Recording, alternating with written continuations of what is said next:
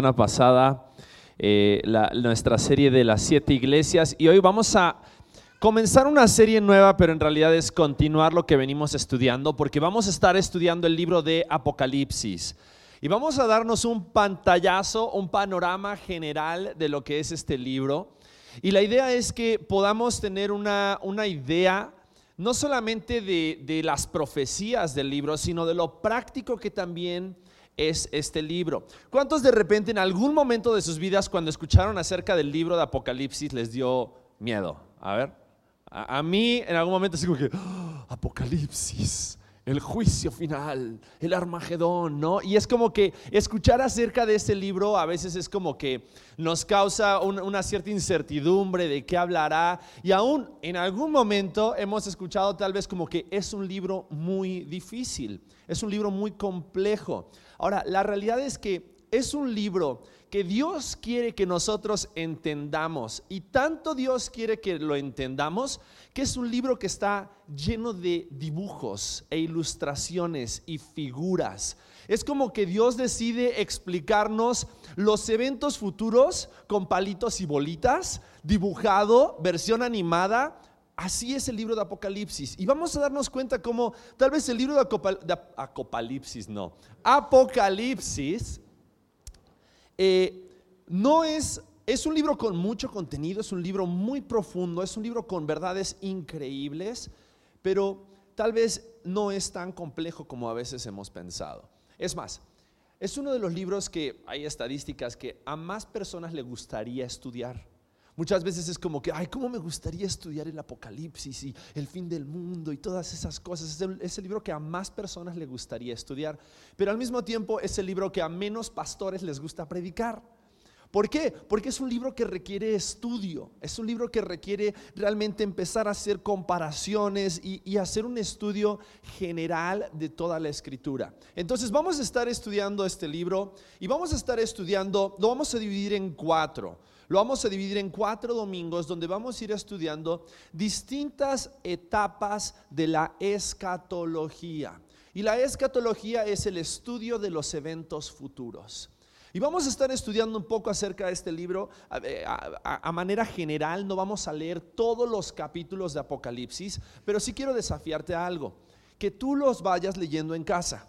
Esta próxima semana quiero invitarte a que leas los primeros tres capítulos del libro de Apocalipsis. Los primeros tres, si quieres leer el cuarto también, porque la próxima semana y las que siguen, vamos a ir abarcando así distintos eh, porciones del libro de Apocalipsis para poder ir entendiendo esto que Dios quiere que nosotros entendamos. ¿Sí? Vamos a orar, le vamos a pedir a Dios que nos hable en este momento a través de su palabra y vamos a pedir su guía. Padre, te damos gracias, Señor, porque podemos estar juntos, porque podemos, Señor, eh, estudiar tu palabra Padre, queremos pedirte que abras nuestros ojos, nuestras mentes a lo que tú quieres que veamos en tu palabra, Dios. Sabemos que tu palabra es viva, es eficaz, más cortante que una espada de dos filos. Y te pedimos, Dios, que, que tú cortes hasta lo más profundo de nuestro corazón.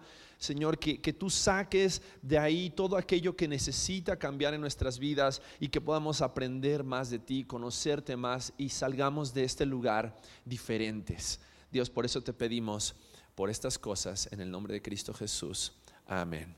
Y acompáñame a Apocalipsis capítulo 1. Apocalipsis capítulo 1. Y vamos a leer a partir del versículo 1 al versículo 3. Y después vamos a ir leyendo algunos versículos de este capítulo. Pero Apocalipsis capítulo, capítulo 1 dice así. La revelación de Jesucristo que Dios le dio para manifestar a sus siervos las cosas que deben suceder pronto.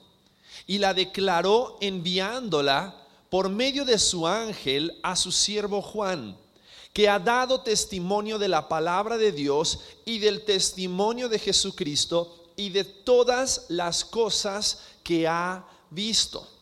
Bienaventurado el que lee y los que oyen las palabras de esta profecía y guardan las cosas en ella escritas, porque el tiempo está cerca. Y mira qué importante que es estudiemos este libro que en el versículo 3 hay una bienaventuranza, hay una bendición especial y dice, bendito, gozoso, más que feliz, es aquel que estudia este libro, lee las palabras de esta profecía y no solamente las lee, sino que las pone en práctica.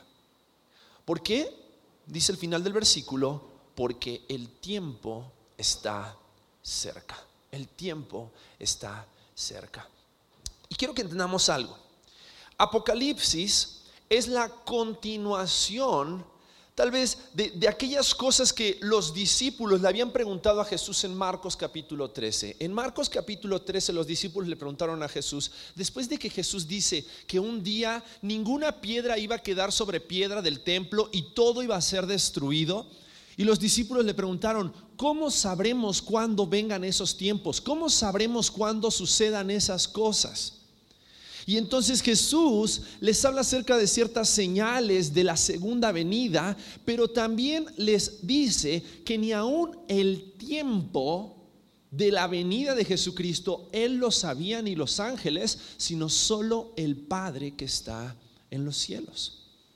Y este libro de Apocalipsis viene a hablarnos y describirnos aquellas cosas que sucederán en el futuro. Ahora, como seres humanos, es algo natural de nosotros querer saber el futuro. Por eso es que hoy hay tantas personas que practican a lo mejor el tarot o la adivinación o tenemos los horóscopos, todas esas cosas porque a quién no le gusta saber qué va a suceder con su vida el día de mañana o el mes o este año.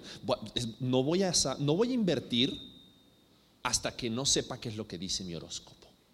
O no, no, no me voy a enganchar en ninguna relación hasta que, hasta que no vea qué me dicen las cartas del tarot. Y, muchas personas van buscando en, este tipo de, de, rituales o de ciencias qué es el futuro. ¿Por qué? Porque hay un deseo de saber qué es lo que va a pasar mañana. Hay un deseo de saber si, si me va a ir bien en mis negocios. Hay un deseo de saber si, si me va a ir bien en la familia, en mis relaciones, en el amor. Ahora, la Biblia nos habla acerca de tener mucho cuidado con y, nos prohíbe de, acudir a esos medios para poder saber el futuro. Porque muchos de esos medios tienen que ver con, con cosas que la Biblia llama hechicería, que la Biblia llama, llama brujería, que la Biblia prohíbe para un hijo de Dios, para un seguidor de Jesucristo. Y es por eso que Dios quiere que nosotros sepamos cuáles son aquellas cosas que vendrán en el fin de los tiempos. Porque Él conoce la incertidumbre de nuestros corazones. Y Dios quiere que en medio de toda esa incertidumbre nosotros podamos crecer en nuestra esperanza.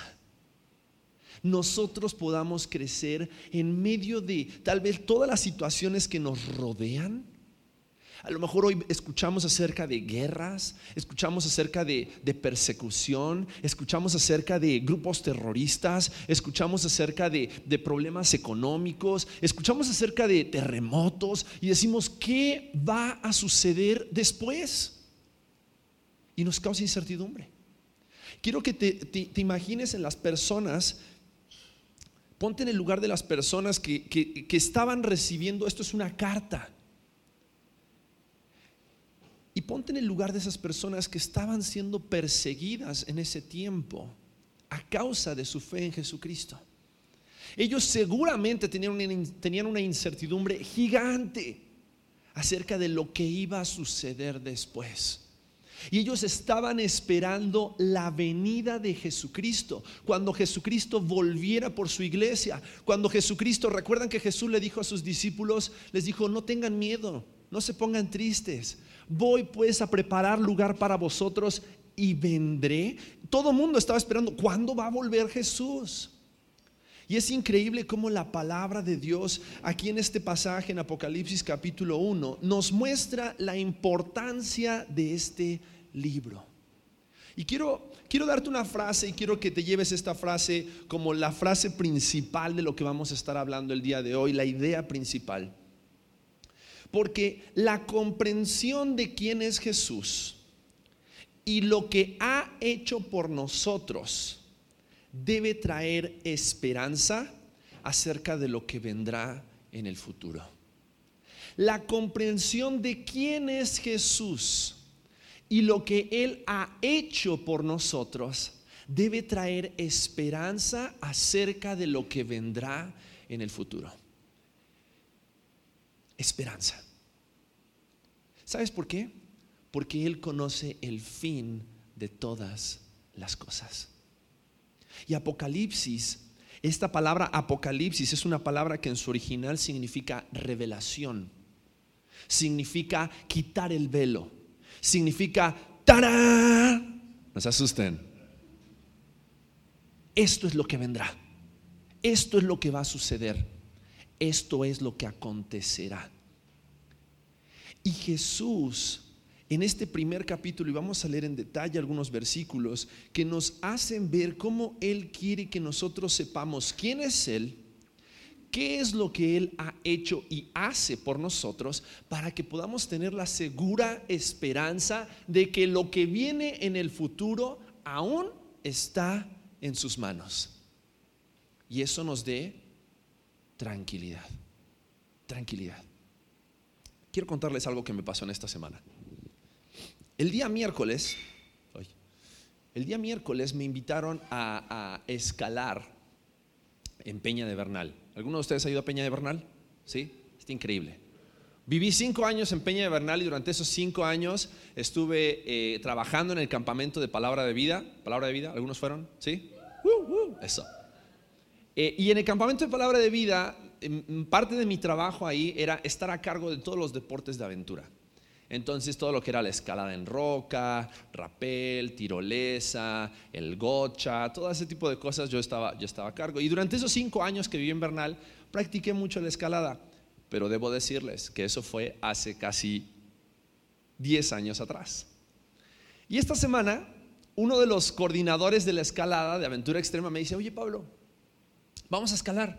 Le digo, va, claro voy a invitar a otros chavos que no sé qué y vamos a escalar, pero vamos a escalar no un, largo, sino toda la peña.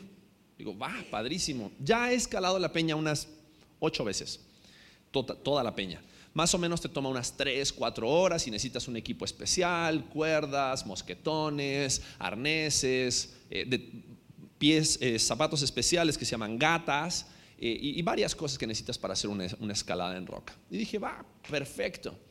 Le digo, ¿a qué hora vamos? Me dice, el miércoles en la mañana. Le digo, va, pero yo tengo un estudio bíblico en la tarde, en la noche, en Juriquilla. Así que seguro en la mañana, sí, sí, nos va a tomar unas cuatro horas, porque no vamos a escalar la misma ruta de siempre. Vamos a escalar una ruta que se llama la noroccidental, que para quienes conocen la peña, no es el frente de la peña, sino es la parte de atrás de la peña. Y es una de las rutas más largas, y difíciles de la peña.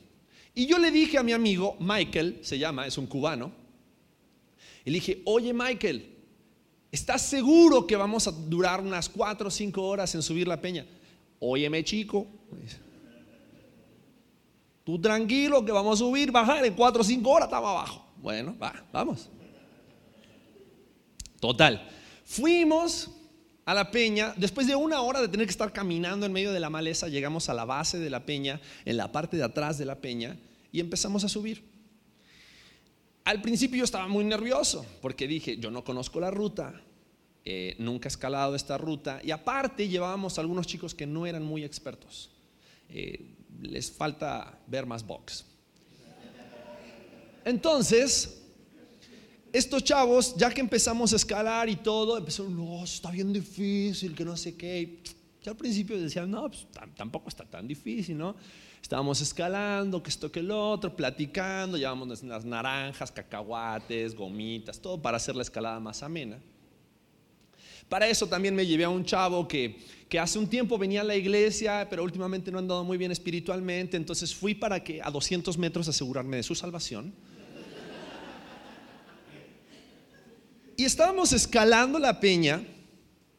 Y cuando estábamos escalando la peña, llegó un momento en que pasaron dos horas, pasaron tres horas, pasaron cuatro horas, pasaron cinco horas y todavía no llegábamos ni a la mitad. a causa de la inexperiencia de algunos de los escaladores. Pero llegamos a un punto después de cinco horas de estar escalando que yo dije, no, tengo que hacer una llamada, porque no voy a llegar a Juriquilla. Entonces en ese momento veo mi celular, no tenía señal. Agarramos los radios, porque teníamos gente con radios en el campamento por seguridad. Radios, no había señal, no, había comunicación porque estábamos en la parte noroccidental, la parte de atrás de la peña. Estábamos totalmente incomunicados. Entonces, en medio de todo eso, dije, bueno, pues vamos a disfrutar el momento, ¿no? O sea, que nos vamos a estresar. Son de esas cosas que a veces Dios permite para que después tengas una ilustración para tu predicación, entonces vamos a aceptarlas. Entonces, seguíamos subiendo en la peña y mientras subíamos, se empezó a poner más complicada la ruta. Tan complicada que después de 15 horas bajamos de la peña. ¿Se imaginan cómo estaba mi esposa? Cuando yo le dije, en cinco horas estoy de regreso. Y yo no podía llamarla. Pero llegó un momento de, esta ruta de escalada, que ya eran como las siete y media de la noche, que empieza a caer la noche. Y nos faltaban todavía como tres horas, cuatro horas para llegar a la cima, por la velocidad a la que íbamos. Y cuando empieza a caer la noche, el cubano me grita, apúrate chico. Yo llevaba un grupo de tres escaladores, él llevaba otro grupo de tres escaladores. Yo iba encargado de este grupo, él iba encargado del otro. Me dice, nos va a caer la noche. Y cuando nos caiga la noche, no vamos a poder ver nada. Solamente llevábamos dos lámparas, headlamps, para seis personas que estábamos escalando. ¿Por qué? Porque según nosotros a las 4 de la tarde ya estábamos de regreso. Solamente les llamamos por si las dudas. Bueno, 8 de la noche, oscurece. Empieza a soplar el viento. Para los que conocen Bernal, cuando oscurece en Bernal, empieza a soplar el viento y agárrate porque hace frío hacía tanto frío en la cornisa de la peña. Teníamos precipicio para la izquierda, precipicio para la derecha y nosotros caminando por una cornisa como camaleones. Viento fuertísimo y frío que no podíamos controlar el temblor de nuestras manos y de nuestro cuerpo. Hacía mucho frío. Créanme, no les estoy exagerando para hacer la historia más interesante.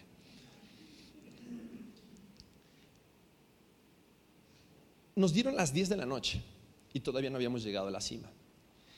Y nos faltaba subir a dos chavos más. Y estábamos jalando a estos dos chavos porque ya a oscuras no se puede escalar. A oscuras, eh, con una piedra que no conoces, no puedes escalar, no sabes dónde poner las manos, no sabes dónde poner los pies, no sabes nada. Las últimas dos horas estábamos jalando a los dos chavos que quedaban para llegar hasta una, una superficie donde nos faltaba un largo más más o menos la distancia de 50 metros para llegar a la cima de la peña. Era el último largo. Y le dije a Michael, dije, Michael, llamemos a protección civil. Llamemos a protección civil porque no vamos a poder escalar esos últimos 50 metros. Está muy oscuro. Y Michael me dijo, Pablo, son los últimos 50 metros y después de eso está la cima. Son los últimos 50 metros, yo los voy a subir primero y después vamos a subir a todos. Son los últimos 50. Bueno, esos últimos 50 metros nos tomaron otras dos horas a oscuras. Mientras tanto, en esa cornisa estábamos todos los hombres de 25, 30 años abrazándonos entre todos y temblando y era así como que, pon tu cuello con mi cuello. No importa, tenemos que mantenernos calientes en este momento. Y, estábamos ahí todos así abrazados y, lo más apretados que podíamos porque hacía un frío terrible. Y Michael llega a la punta. Y desde la punta, Michael nos gritaba a todos, son los últimos 50 metros yo ya lo subí. Ustedes pueden subirlo también. Son los últimos 50 metros. yo ya estoy aquí arriba, ustedes pueden subir también. Ya vi dónde estaba la ruta. Y desde arriba, él con una lamparita nos alumbraba y nos decía, a la derecha, a la izquierda, porque él sí nos veía de arriba abajo, nosotros no lo veíamos de abajo para arriba. Y nos decía, a la derecha, a la izquierda, ahí está la piedra, ahí está el agujero, mete el pie, sube.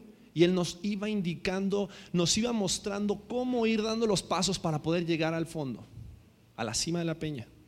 Después de eso hicimos un rapel, bajamos, nos dieron las 3 de la mañana, llegamos a Bernal, pero lo logramos, sobrevivimos, aquí estoy. Ahora, te conté toda esta historia ¿por qué? Llega un momento hasta el cual tú y yo podemos ver las cosas que suceden y las cosas que van a suceder. Pero hay ciertas cosas que están fuera de nuestro conocimiento. Hay ciertas cosas que exceden nuestra capacidad de ver el futuro. Tú puedes planear en la vida. Tú puedes ahorrar para el futuro, puedes trabajar para el futuro, puedes prepararte para el futuro, pero hay ciertas cosas que no sabes.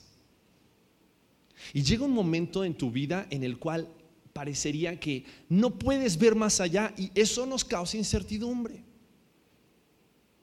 Pero el hecho de que Jesús conoce el futuro, Él conoce el final, Él sabe qué es lo que va a suceder, los pasos que tú tienes que dar en los últimos 50 metros nos tiene que dar a nosotros la seguridad y la esperanza de que si Él cruzó si Él venció a la muerte, si Él está sentado a la diestra del Padre, si Él nos asegura de que los últimos tiempos van a ser difíciles, pero que Él nos va a ayudar a cruzarlos, ¿qué tiene que generar en nosotros?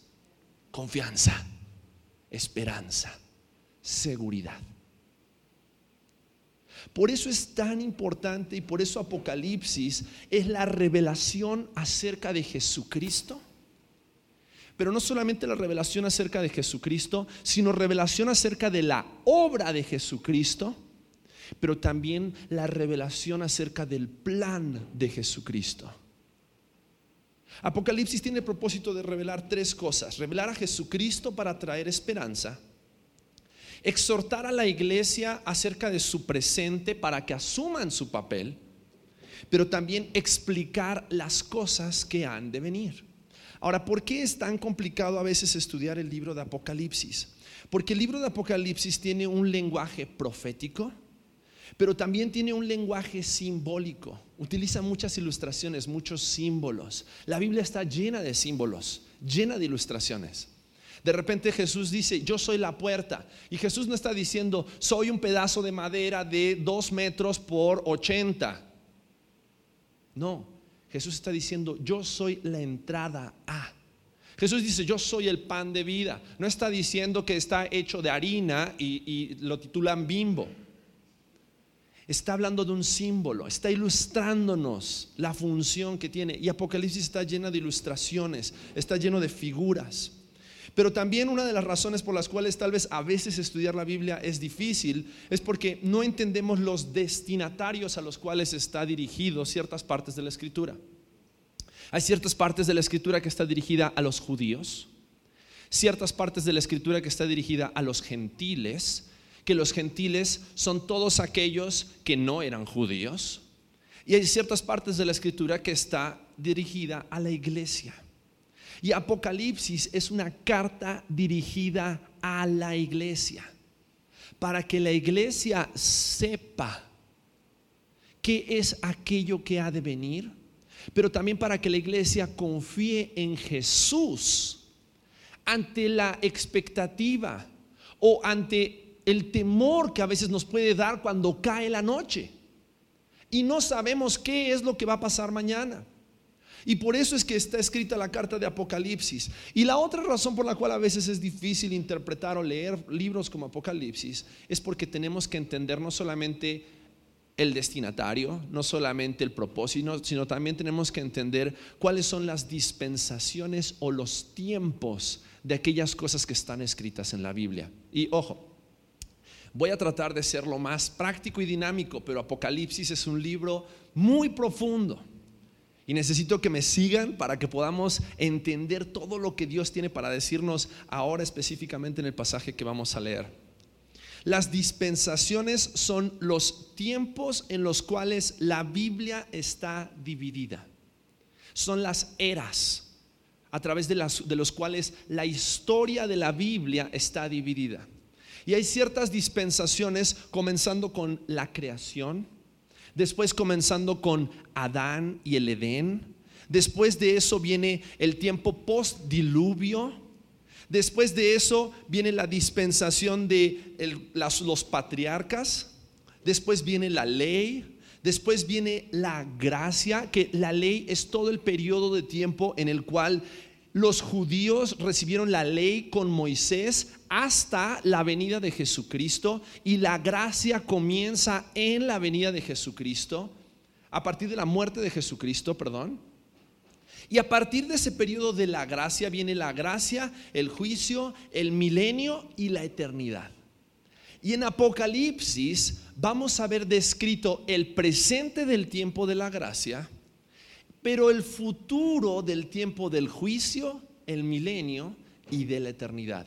Proféticamente vamos a ver cuáles son aquellos eventos que se van a llevar a cabo. Y tal vez hemos visto películas, ¿no? del fin del mundo y de los juicios y de los sellos y de las trompetas y de todas esas cosas que van a suceder. Vamos a estudiarlos.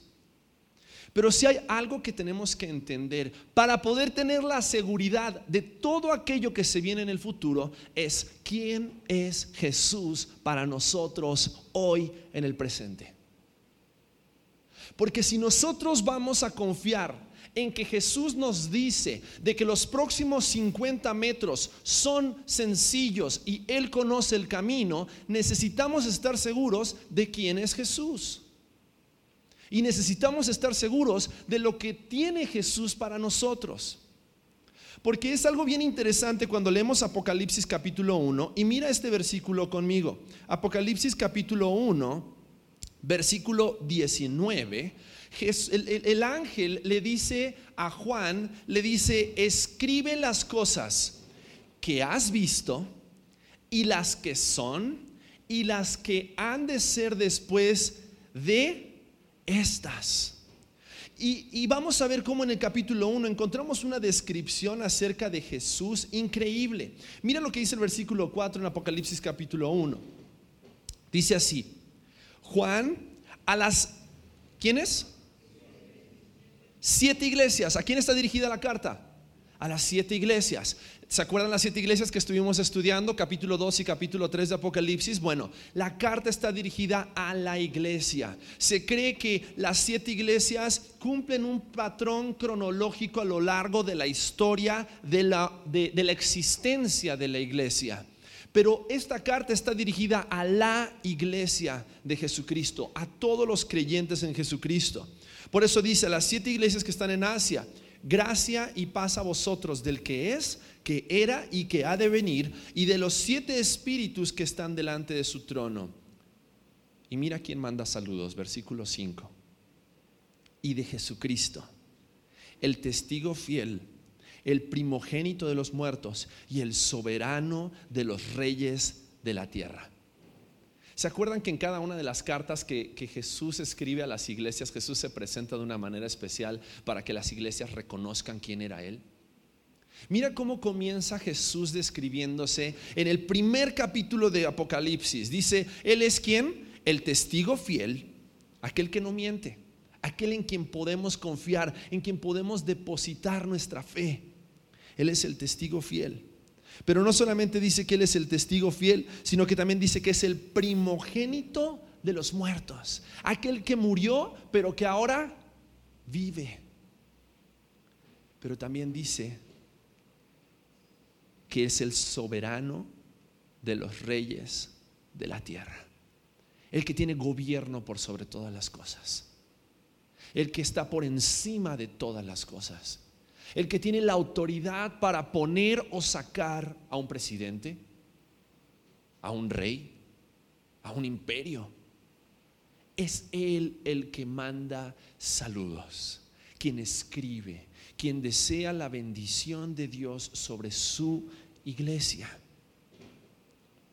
Y mira el versículo, el versículo 5 dice, de Jesucristo el testigo fiel, el primogénito de los muertos y el soberano de los reyes de la tierra.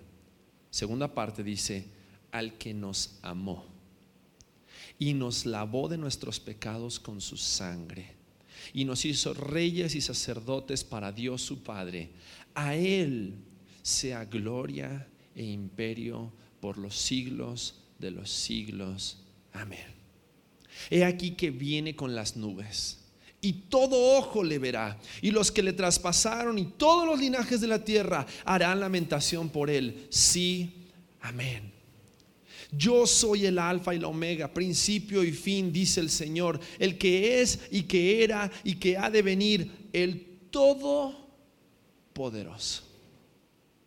Y Jesús se presenta a sí mismo después de haber hablado y después de haber afirmado cuál era su amor para con la iglesia de él. ¿Qué dice la segunda parte del versículo 5? Dice, al que nos amó y nos lavó de nuestros pecados con su sangre y nos hizo reyes y sacerdotes para Dios su Padre. A Él sea la gloria e imperio por los siglos de los siglos. ¿Por qué? ¿Por qué? ¿Sabes por qué? Porque el Dios Todopoderoso, creador de todas las cosas, el testigo fiel, el que murió y que es rey de todas las cosas, por gracia por gracia, decidió que tú y yo ahora seamos copartícipes de su historia. ¿Sabes? La palabra gracia significa un regalo no merecido. La palabra gracia es que tú y yo recibamos un privilegio, algo que nosotros no nos ganamos, sino que solamente Dios, por amor, decide entregarnos a nosotros, dice ahí, su amor, el lavamiento de nuestros pecados y no solamente eso, sino que dice que nos hizo reyes y qué? Sacerdotes delante de Dios su Padre. Imagínate que te rebelas contra el gobierno. Te vas a aventar piedras y tlacuaches a Oaxaca. Y de repente te llaman de los pinos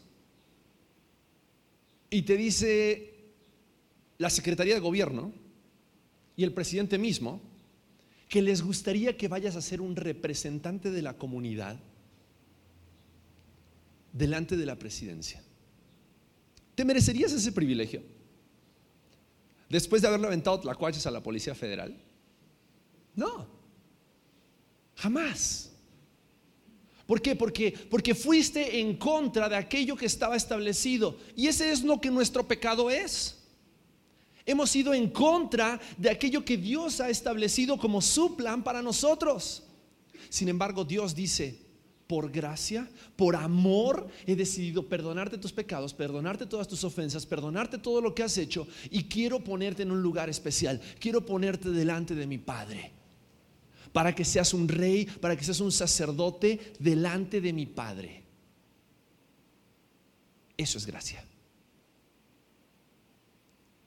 Y, quiero que pongamos el fundamento el día de hoy acerca de aquellas cosas que vamos a estudiar durante este mes. Porque si nosotros vamos a confiar en los eventos futuros, en el plan futuro de Dios para nosotros, necesitamos estar conscientes de quién es Jesús. Él es el Dios todopoderoso, creador de todas las cosas, rey soberano, pero que nos ha permitido disfrutar de las riquezas de su gracia. Nada de lo que tú tienes hoy, de lo que como iglesia gozamos hoy, lo merecemos. Él ha decidido por amor que tú y yo seamos, y vamos a hablar de esto más adelante, pero seamos librados del juicio venidero. Vamos a hablar de juicio, vamos a hablar de condenación, vamos a hablar de eventos horribles que van a suceder sobre esta tierra, pero por gracia y por amor. Jesucristo decidió entregarse a sí mismo en una cruz para que tú y yo recibamos el lavamiento de nuestros pecados. Seamos hechos justos y disfrutemos de la riqueza de su gracia. Y Jesús desde el otro lado te dice, hey, van a haber cosas que van a suceder. La noche va a ser oscura, pero créeme, yo te voy a ayudar a pasar por todos esos obstáculos porque yo tengo el futuro en mis manos. Yo tengo el futuro en mis manos. Y algo que quiero resaltar rápidamente acerca de este pasaje es la similitud que tiene con Efesios capítulo 1 versículos 3 al 10. Y lo voy a leer rápidamente. Porque dice así, bendito sea el Dios y Padre de nuestro Señor Jesucristo, que nos bendijo con toda bendición espiritual en los lugares celestiales en Cristo.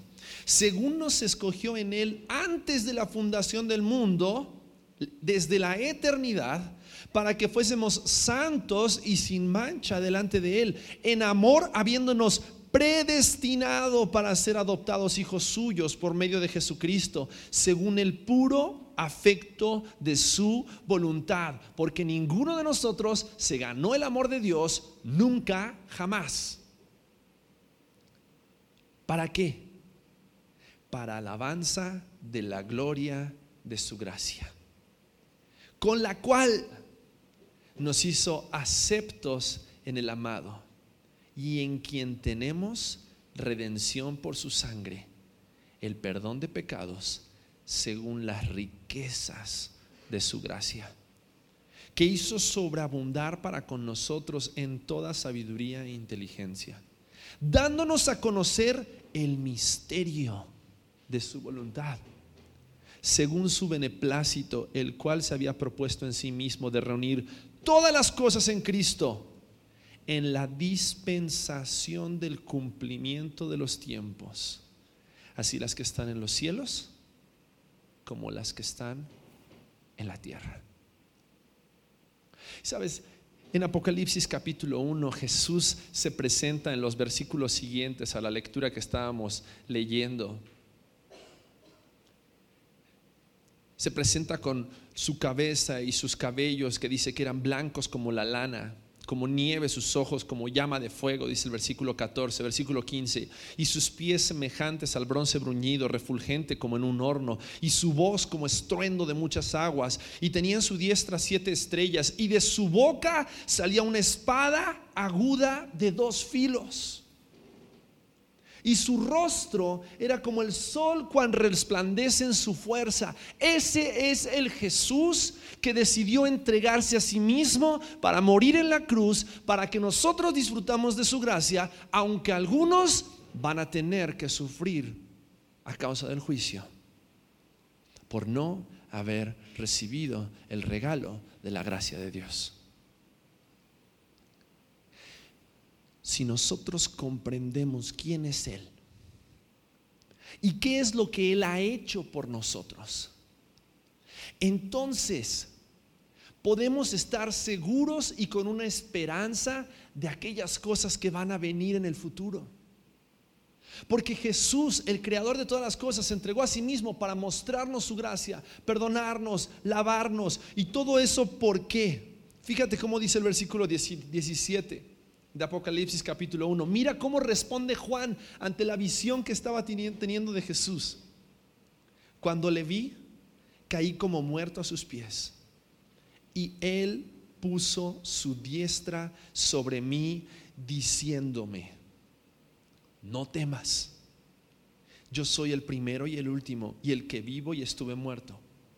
Mas he aquí, vivo por los siglos de los siglos. Amén y tengo las llaves de la muerte y del Hades. Aún aquello sobre lo cual tú piensas que no tienes control, Jesús tiene control. Jesús tiene dominio y autoridad, porque Jesús es rey. Y fíjate cómo continúa el pasaje. Escribe las cosas que has visto y las que son y las que han de ser después de estas. el misterio de las siete estrellas que has visto en mi diestra y de los siete candeleros de oro. Las siete estrellas son los ángeles de las siete iglesias y los siete candeleros que has visto son las siete iglesias. Y algo interesante acerca de esta ilustración con la cual termina el capítulo 1, antes de empezar las cartas a las siete iglesias, es que Jesús pone bien en claro que ni el candelero ni las estrellas generan luz propia. Ni el candelero ni las estrellas generan luz propia. ¿Qué necesita un candelero para poder cumplir su propósito, que es dar luz en medio de la oscuridad? ¿Aceite? ¿O una mecha, una vela? Y las estrellas en el cielo son el reflejo de la luz. Muchas veces vemos en el cielo y vemos, decimos, ah, es una estrella, cuando en realidad son, son cuerpos sólidos que están reflejando la luz del sol.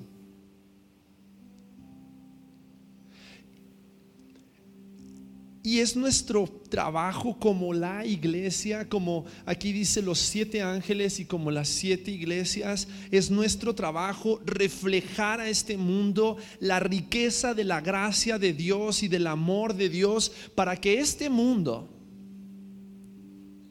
en medio de la oscuridad en la que estamos viviendo, pueda saber que hay esperanza para el futuro por medio de conocer a Jesucristo por medio de conocer su amor, por medio de conocer su santidad. Y es por eso que vienen las siete cartas a las iglesias. Por eso Jesús le dice a la iglesia de Éfeso, hey, no te olvides del primer amor, porque es a través de ese amor que este mundo conocerá que ustedes son mis hijos. Y es por eso que el, el mejor reflejo que este mundo puede ver en nosotros es el reflejo de Jesucristo. Cuando estábamos en esos últimos 50 metros, alguien dijo algo. Si apagamos las lámparas, el reflejo de las estrellas sobre la peña alumbra mucho más y hace más fácil subir y nos guía hasta la cima.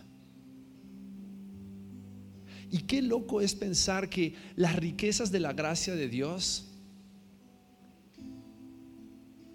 Dios quiere utilizarte a ti y a mí para que tú y yo reflejemos su gloria, su amor, su gracia a este mundo que está en oscuridad. Por eso la exhortación a las siete iglesias y les estaba diciendo, hey, no se olviden, no pierdan su propósito, no pierdan el enfoque, no pierdan la santidad, no pierdan el amor, porque eso es lo que este mundo necesita ver si queremos que estén preparados para lo que se viene las riquezas de su gracia.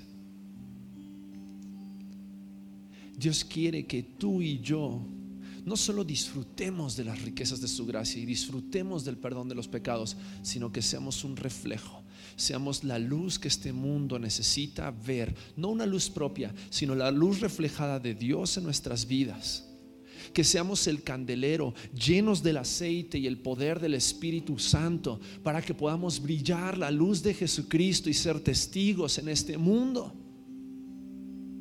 Y otros puedan ver la luz de Dios a través de nosotros, las riquezas de su gracia.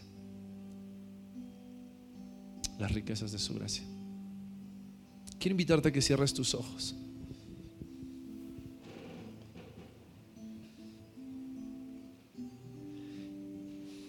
Es solo por amor, es solo por su gracia que tú y yo podemos entrar delante de su presencia. Porque hemos sido lavados con la sangre de Jesucristo. Hemos sido perdonados por su muerte en la cruz. Hemos sido reconciliados con Dios. Es solo por su gracia que hoy somos llamados sus hijos, solo por su gracia, solo por su gracia.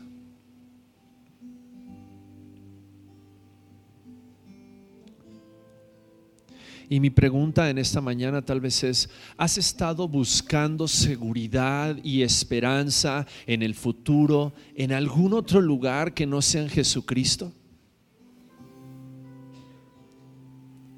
Tal vez es momento que, que pongas tus ojos en quien es Él, el Rey de Reyes, el fiel, el único fiel el que murió pero que ahora vive y está sentado a la diestra de Dios sobre su trono, en el cual tú puedes poner tu esperanza. Porque aún después de esta etapa, de esta dispensación, de esta era, hay muchas cosas más que han de venir y puedes estar seguro si has puesto tu fe en Jesucristo como tu único Salvador y has disfrutado de su gracia para ahora ser un reflejo de su gracia.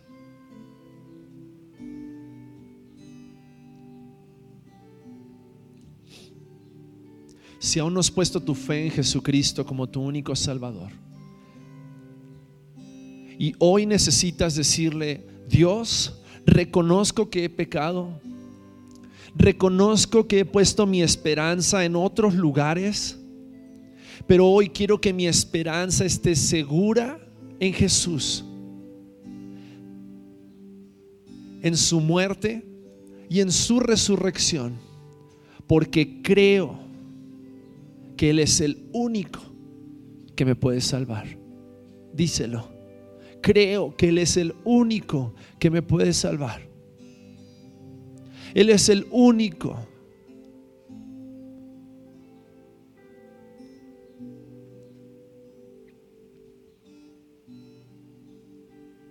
Padre, te damos gracias porque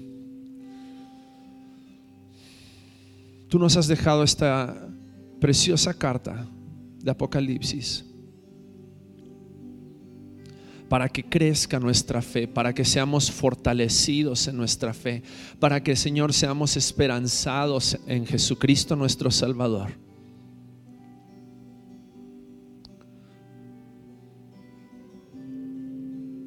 Te pido, Señor, que podamos realmente poner en perspectiva todas las cosas.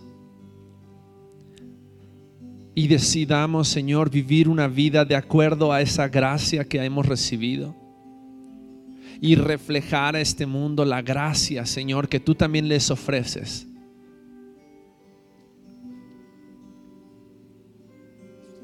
Disfrutar, caminar, andar en esta gracia, Señor sabiendo que el futuro está en tus manos. Gracias Padre por tu palabra. Oramos en el nombre de Jesucristo nuestro Salvador. Amén.